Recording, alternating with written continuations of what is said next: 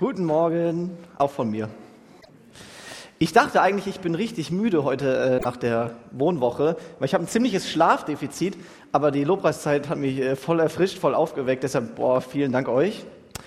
Und äh, ich glaube, mit dem Schlafdefizit, das geht nicht nur mir so, sondern den ganzen Teilnehmern auch so. Ich glaube, wir waren 26 äh, Leute, immer mal kommen und gehen, bisschen unterschiedlich. Und wir hatten eine richtig gute Zeit. Und ich darf jetzt heute Morgen predigen. Und diese Predigt, ihr dürft euch freuen auf eine recht kurze Predigt. Ja, ich freue mich sehr, dass heute Sonntag ist. Zum einen, weil ich das genieße, wenn wir Gottesdienst feiern. Das ist für mich so ein Highlight in der Woche, weil ich es genieße, mit euch zu singen, mit euch eine Predigt zu hören, Lobpreis zu machen. Äh, und heute freue ich mich besonders, dass Sonntag ist, weil wir eine richtig schöne Zeit hinter uns hatten äh, als Live Church, als Jugend in unserer Wohnwoche, in unserer Community Week. Und ihr habt ein bisschen äh, Fotos gesehen wir hatten eine super gute Gemeinschaft äh, und das auch, weil ihr dazu beigetragen habt. Ja, ich weiß, dass einige, die haben mir das gesagt, ihr habt gebetet für uns. Teilweise wart ihr mit im Gebetsraum, habt uns da äh, mit im Gebet getragen. Dafür vielen Dank. Außerdem, ich hatte ja eine Ansage gemacht und Lissy auch nochmal, wo wir gefragt haben, ob ihr uns nicht ein bisschen Essen geben wollt während der Community Week. Und das habt ihr getan und nicht nur so ein bisschen, sondern so richtig viel. Ja.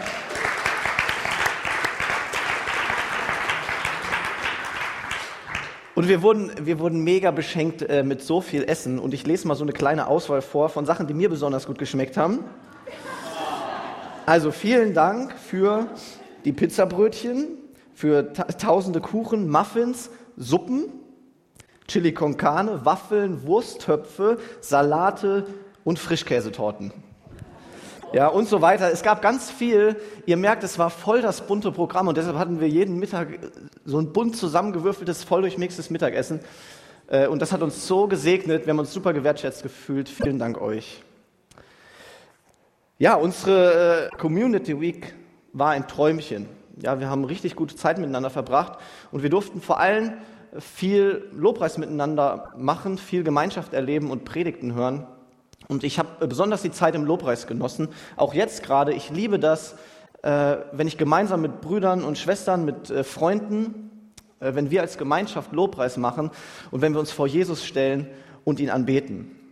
Und bei mir, ich, ich mag das ganz gerne, mich im Lobpreis irgendwie auszudrücken. Und so meine Standardgeste ist, ich mache irgendwie gerne so. Ja, so ein bisschen, um zu sagen, Jesus, ich strecke mich nach dir aus, so ich liebe dich. Aber auch gleichzeitig, finde ich, steckt in der Geste voll viel drin, dieses Hände hoch, dass ich äh, kapituliere und dass ich äh, mich selbst aufgebe, dass ich sage, Jesus, ich habe es ganz lange allein versucht, mein Leben zu machen. Ich habe ganz lange allein versucht, dieses Problem in meinem Kopf zu bewältigen, aber ich schaffe das nicht. Und ich stelle mich jetzt im Lobpreis hin und sage dir, Jesus, ich kann nicht alleine, deshalb brauche ich dich, dass du das machst. Ich will nicht auf mich schauen, nicht auf mein Problem, sondern ich will auf dich schauen. Und ich glaube, das ist was, was wir immer wieder Jesus sagen dürfen.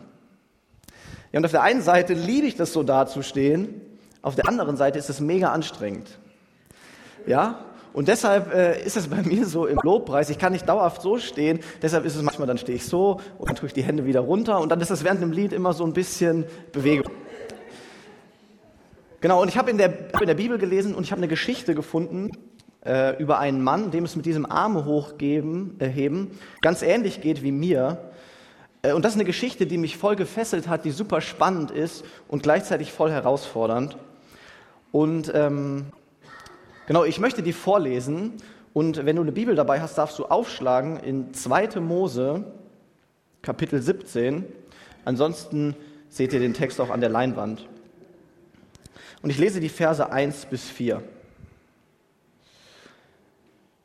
Und die ganze Gemeinde der Kinder Israels zog aus der Wüste Sinn ihre Tagesreisen nach dem Befehl des Herrn und sie lagerte sich in Rephidim. Aber da hatte das Volk kein Wasser zu trinken. Darum stritt das Volk mit Mose und sie sprachen, Gib uns Wasser, dass wir trinken. Mose sprach zu ihnen, Was streitet ihr mit mir? Warum versucht ihr den Herrn? Als nun das Volk dort nach Wasser dürstete, da murrten sie gegen Mose und sprachen, Warum hast du uns aus Ägypten herausgeführt, um uns und unsere Kinder und unser Vieh vor Durst sterben zu lassen? Da schrie Mose zum Herrn und sprach, was soll ich mit diesem Volk tun? Es fehlt nicht viel und sie werden mich noch steinigen. Ja, ein bisschen zum äh, Kontext der Geschichte. Hier geht es um das Volk Israel, das äh, sich irgendwo in der Wüste befindet Und fünf Kapitel vorher, also ab Kapitel 12, glaube ich, ist das Volk Israel aus Ägypten herausgezogen. Ja, die waren äh, super lange in Gefangenschaft und dann hat Gott die befreit und führt die jetzt in ein neues Land und die sind aber gerade in der Wüste unterwegs. Und trotzdem, das Volk hat ganz viel erlebt, wie groß Gott ist. Ja, Gott hat diese zehn Plagen in Ägypten geschenkt, Gott hat das Meer geteilt, Gott hat Manna vom Himmel fallen lassen, Wachteln vom Himmel fallen lassen, hat Wasser aus Felsen kommen lassen. Also das Volk erlebt, unser Gott ist ein Gott, der versorgt und trotzdem murren sie und sind unzufrieden. Ja, und so auch hier nochmal diese Verse 3 und 4 will ich lesen. Als nun das Volk dort nach Wasser dürstete, da murrten sie gegen Mose und sprachen, warum hast du uns aus Ägypten herausgeführt, um uns und unsere Kinder und unser Vieh vor Durst sterben zu lassen? Und da schrie Mose zum Herrn und sprach, was soll ich mit diesem Volk tun? Es fehlt nicht viel und sie werden mich noch steinigen. Ja, diese, diese Haltung vom Volk gegen Mose, das ist was, was wir in dieser Geschichte vom Auszug, der sich über super viele Kapitel zieht, ganz oft lesen dürfen. Ja, das Volk voll anklagend. Und äh, Mose sagt, boah, es fehlt nicht viel und dann steinigen die mich noch. Ja, also das Volk, ich habe mir das vorgestellt, das Volk nimmt vielleicht wirklich manchmal Steine in die Hand und hebt den gegen Mose. Ja, die schauen auf Mose und sagen, Mose, du bist schuld, dass wir jetzt hier nichts zu essen haben. Mose, du bist schuld, dass meine Füße wehtun. Mose, du bist schuld, wenn uns was passiert. Du bist schuld, dass es nicht gut läuft. Ja, sie heben einen Stein und heben ihn gegen Mose. Und doch Gott versorgt Israel und auch in dieser Geschichte wieder, ja, sie murren, aber trotzdem Gott gibt ihnen Wasser. Und deshalb bleibt das Volk erstmal an diesem Ort. Ja, und an diesem Ort in der Wüste, irgendwo bei Sin, spielt unsere Geschichte. Und die steht in den Versen 8 bis 10. Das Volk lagert da und dann, da kam Amalek und kämpfte gegen Israel in Rephidim. Und Mose sprach zu Josua, erwähle uns Männer und zieh aus, kämpfe gegen Amalek. Morgen will ich auf der Spitze des Hügels stehen mit dem Stab Gottes in meiner Hand. Und Josua machte es so, wie Mose ihm sagte, und er kämpfte gegen Amalek. Mose aber und Aaron und Hur stiegen auf die Spitze des Hügels. Ja, die Amalekiter, ein Volk, was Israel immer eins reinwürgen will, und oft äh, Krieg gegen Israel hat, kommt und greift Israel an. Mose sagt zu Josua, okay, mach dir mal eine Armee zusammen. Das macht Josua. Und dann kämpfen die gegeneinander. Und Mose, so als, als Anführer dieser Gruppe, sagt, okay, ich steige auf einen Berg, da habe ich einen guten Überblick, ich kann mir das Ganze ansehen. Und er nimmt Aaron und Hur mit und wir stehen jetzt da oben auf dem Berg. Und der Kampf läuft. Und das ist ein ganz spannender Vers, einen Vers weiter in Vers 11 die kämpfen, Mose guckt sich das an und es geschah, solange Mose seine Hand aufhob, hatte Israel die Oberhand. Wenn er aber die Hand sinken ließ, hatte Amalek die Oberhand. Ja, und ich habe eben gesagt, dieses Händeheben als ein Zeichen der Kapitulation. Und ich glaube, auch so ist es hier zu verstehen. Ja, Mose, der sagt, boah Gott, wir, wir brauchen dich, wir brauchen, dass du kämpfst. Äh, wir, wir können diesen Kampf nicht gewinnen. Wir sind in der Unterzahl, wir sind äh, schwächer. Und wir brauchen dich, wir brauchen dich als Herrführer, wir brauchen dich als der, der für uns kämpft. Kämpfe du unseren Kampf. Aber, dann lesen wir weiter, die Hände Moses wurden schwer. Ja, er kann das nicht mehr halten, weil er erschöpft ist und nicht mehr kann. Und er hat keine Kraft mehr, seine Arme sinken und während diese Arme sinken, gewinnt tatsächlich äh, dieses Volk Amalek, die Amalekiter gewinnen die Oberhand, ja. Und das Volk Israel wird zurückgedrängt und Männer fallen und sterben und es sieht so aus, als verlieren sie, ja. Und das Volk sieht das natürlich, das dabei ist am Kämpfen oder auch das Volk, das am Rand steht. Und ich kann mir vorstellen, wie dieses Volk, als sie sehen, okay, wir, wir können vielleicht verlieren, dass wieder einen Stein nehmen, zu diesem Hügel schauen und schreien, Mose, du bist schuld, dass wir in dieser Lage sind. Mose, du hast uns in diese Situation gebracht. Mose, warum hast du uns aus Ägypten geführt? Willst du, dass wir hier umkommen? Ja, sie heben diesen Stein gegen Mose.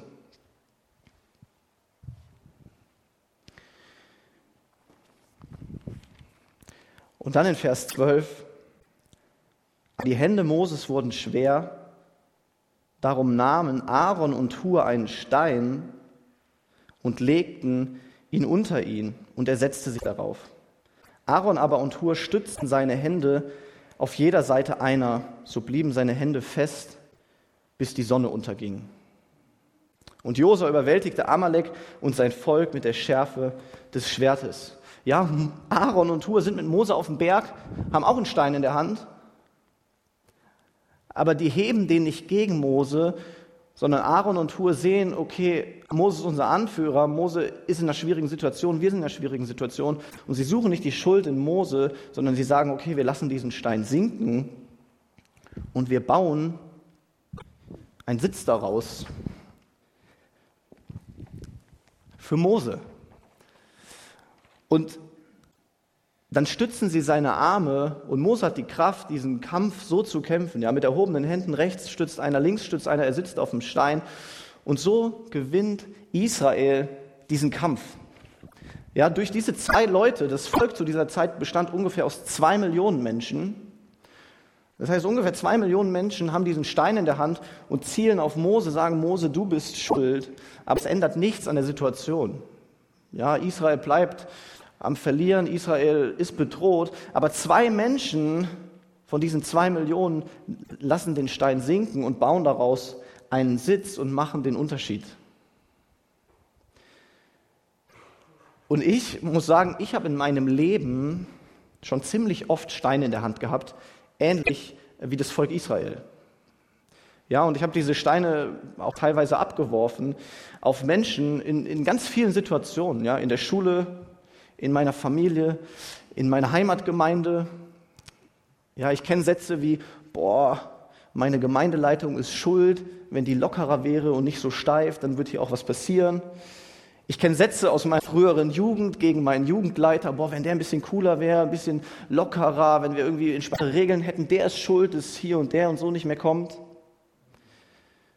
Ich kenne Sätze gegen meine Gemeinde, boah, wenn, wir mal nur neue Lieder singen würden oder wenn wir nur alte Lieder singen würden, die Musik ist irgendwie schlecht, daran ist alles schuld, dass es hier nicht so läuft. In meiner Schule, gegen meine Lehrer, gegen Freunde, gegen meinen Chef auf der Arbeitsstelle, der ist schuld, dass alles schlimm ist. Ja, und ich glaube, ich habe schon einige Steine in meinem Leben auf Menschen geworfen. Und ich weiß nicht, in welchem Bereich in deinem Leben du das tust, aber ich glaube, dass du das tust. Ja, weil wir das alle irgendwie tun und weil wir als Menschen dazu neigen. Ja, und vielleicht sind es deine Nachbarn und du sagst, okay, meine Nachbarn sind schuld, das. Oder es ist dein Chef, es ist dein Arbeitgeber, es ist ein Kollege und du sagst, mein Chef ist schuld, das. Und ich wünsche mir so sehr für uns als Christen und als Gemeinde, dass wir einen Unterschied machen. Ich wünsche mir, dass wir bekannt werden als Menschen, die wie Aaron und Hur den Stein niederlegen und daraus einen Sitz für jemanden bauen. Ja, ich wünsche mir, dass wir in unseren Teams hier in der Gemeinde, äh, unsere Teams auf der Arbeit, auf unserer Arbeitsstelle, im Freundeskreis, in der Nachbarschaft, dass wir Menschen werden, die nicht Steine heben und werfen, sondern die Steine benutzen, um Sitze zu bauen für andere und dass wir andere Menschen stützen. Und was ich mir wünsche, dass wir wie Mose ehrlich kommunizieren können miteinander, wenn unsere Arme schwer werden. Ja, wenn wir nicht mehr können, wenn wir nicht mehr so stehen können, dann wünsche ich mir, dass wir sagen können, hey, ich kann nicht mehr, komm du, komm du, hilf mir und stütz meine Arme. Ich wünsche mir, dass wir da ehrlich sind. Dass wir in Bereichen, wo wir nicht mehr glauben können, nicht glauben können, dass Gott gut ist, nicht glauben können, dass Gott mich liebt, dass ich das offen sagen darf in meiner Gemeinde, weil ich weiß, da kommen Menschen, die nicht verurteilen und Steine werfen, sondern die Sitze bauen und meine Hände heben. Und ich glaube, wenn wir das tun, dann können wir so einen Unterschied machen in, in dieser Welt. Und ich möchte ähm, ja gar nicht mehr viel sagen. Wir machen jetzt noch Lobpreis miteinander. Ihr dürft gern schon nach vorne. Und ich finde es cool, wenn wir vorher einen Moment still sind. Ihr dürft gern so ein bisschen instrumental spielen. Ähm, und du darfst deine Augen zumachen. Jetzt. Und dann kannst du dir überlegen, okay, zum einen, in welchem Bereich in deinem Leben hältst du vielleicht gerade einen Stein in der Hand? In dieser Gemeinde, wo du denkst, okay, ja, irgendjemand ist schuld, irgendjemand ja, trägt Schuld für irgendwas und dann will ich dich ermutigen, leg diesen Stein nieder, genau vor dieser Person und unterstützt doch diese Person, frag, was die Person braucht und heb ihre Arme. Der zweite Punkt, wenn du merkst in deinem Leben, dass deine Arme schwer werden, dann komm auf Leute in dieser Gemeinde zu, auf mich, auf hier alle vorne, auf alle anderen, auf jeden Einzelnen, weil wir Menschen sein wollen, äh, die Steine benutzen, um Sitze zu bauen und die eure Hände stützen wollen. Ja, und über diese beiden Sachen darfst du nachdenken.